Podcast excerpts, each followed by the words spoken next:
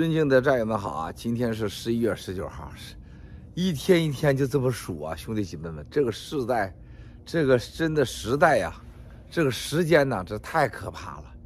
就昨天晚上我这个，哎呀，就是我昨天晚上在这个通话当中，看这些信息当中，听这信息当中，我还是那种感触，如何把这些信息传达给战友？十分钟说不够，一个小时说不清。啊，但是实际上几句话也能说完，是吧？哎呀，就是这个 G20 会还没结束啊，这个世界已经开始惩罚啊，习皇帝、习太阳的 G20 会上的这种一人的风光啊，两个人的那种嚣张啊，现在中国人在为此付出代价啊。这是大量的中国人，你像你看看英国啊，你看看日本啊，你再看看加拿大，你再看看欧洲啊，你去想想，这个昨天晚上我知道说这个英国政府跟加拿大这这个频繁的联络电话，一个会一个会，情报部门、军事部门、国安部门、经济部门，啊，就就就就很清楚了啊。现在你看看，啊，中共现在就是要干掉我们啊，就威胁我们，看不起我们，侮辱。这在历史上都有一个什么？大家看到过去从人类到今天啊，所有国与国的战争，几乎大多数都是为了个女人，还有为了所谓的疯狂的皇帝，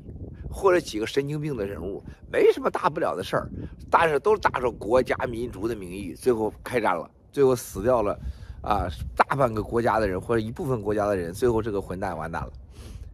啊，或人类上都这样的啊，什么宗教战争啊，什么什么经济战争啊，地域战都扯淡的事，就是一个人的疯狂，或者一个人的信号，或者一个人的尊严。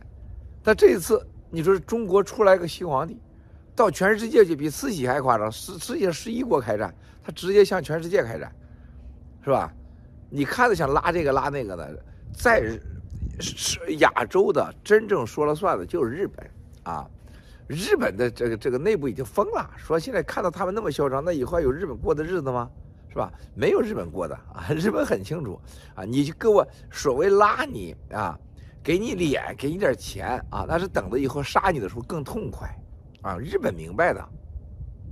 印度也觉醒，印度觉得我可以玩个大国的牌啊，但是我觉得玩他觉得玩过了也会掉在共产党的坑里边去，是吧？我觉得穆迪还是清楚的啊。穆迪还是有脑子的啊，要东西啊，我不深入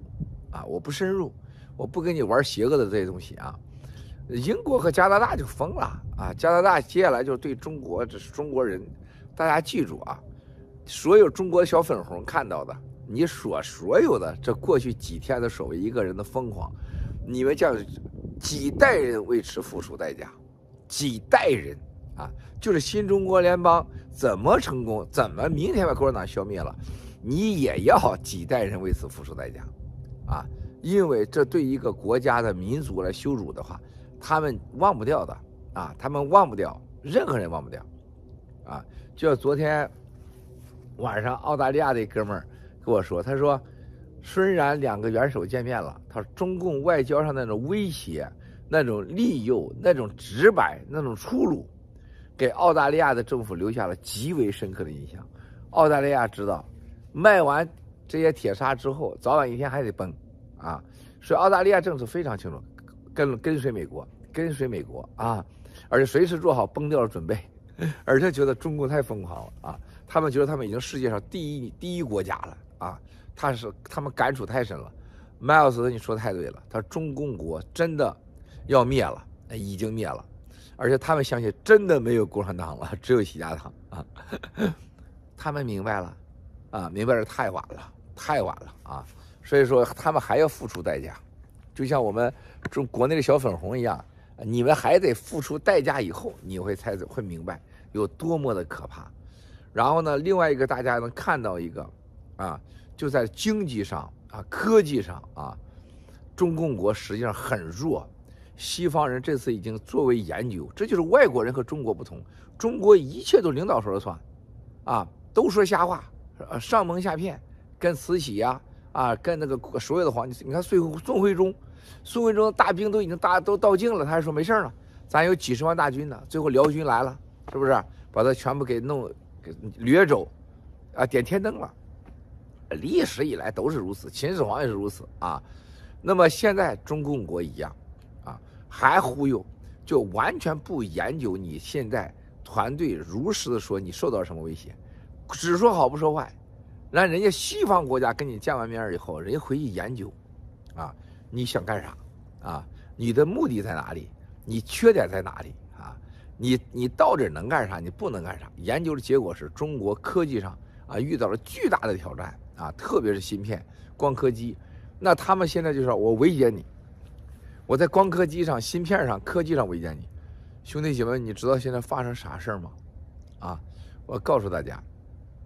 我昨天很清晰的得到了答案，就是美国和欧洲国家准备把世界上能生产最高科技的芯片，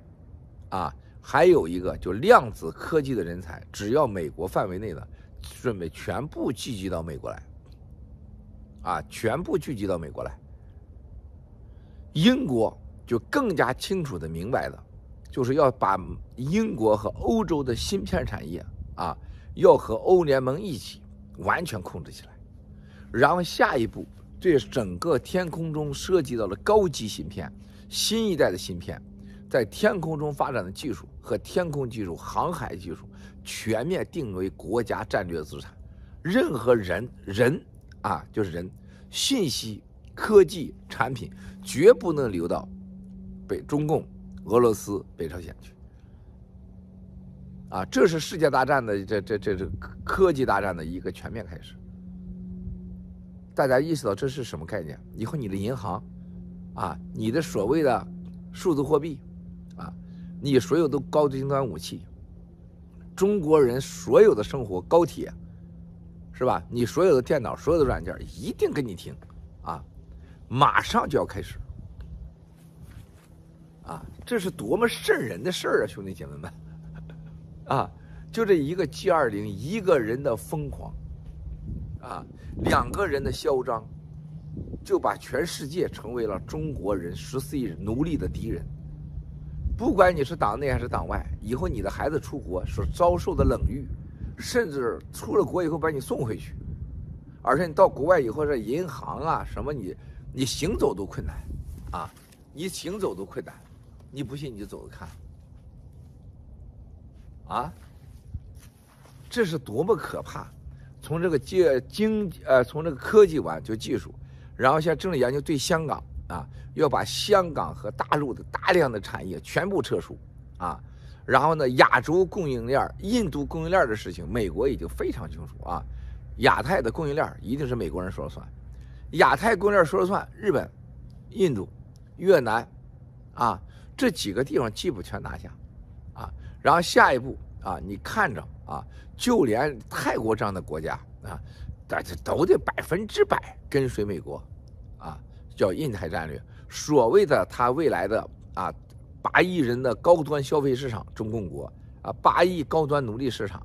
还有所谓的中共国许出的啊整个呃搭建的什么亚亚洲建设银行、基础银行、亚投行，要和亚洲所有的人分享的事情啊，他们已经经历几年了，所有人这些人都说了，包括日本的昨天朋友说，我们亲自啊经过几年验证了，麦尔斯你说全对的。啊，亚洲基础银行、亚投行完全扯淡的，是中共国的一个政治银行，是国开行的翻版，绝不跟你玩啊，绝不跟你玩。然后就是一溯源的问题，这几天啊，这已经所有人啊，G 二零给了你中共国面子，但是发现这个溯源的问题将成为西方认为和中共国干的一个最好的借口、最好的出入口，而且他们乐见中国继续啊，从过去的问为什么你要继续这样极端清理、隔离。清零隔离，现在人家说我们乐见你继续下去，啊，极端的清清零隔离，因为你把你的国家经济搞垮了，对西方是好处。这个变化太大了，中国人吃草，大概有这机会吧。傻子不说了，明天直播啊。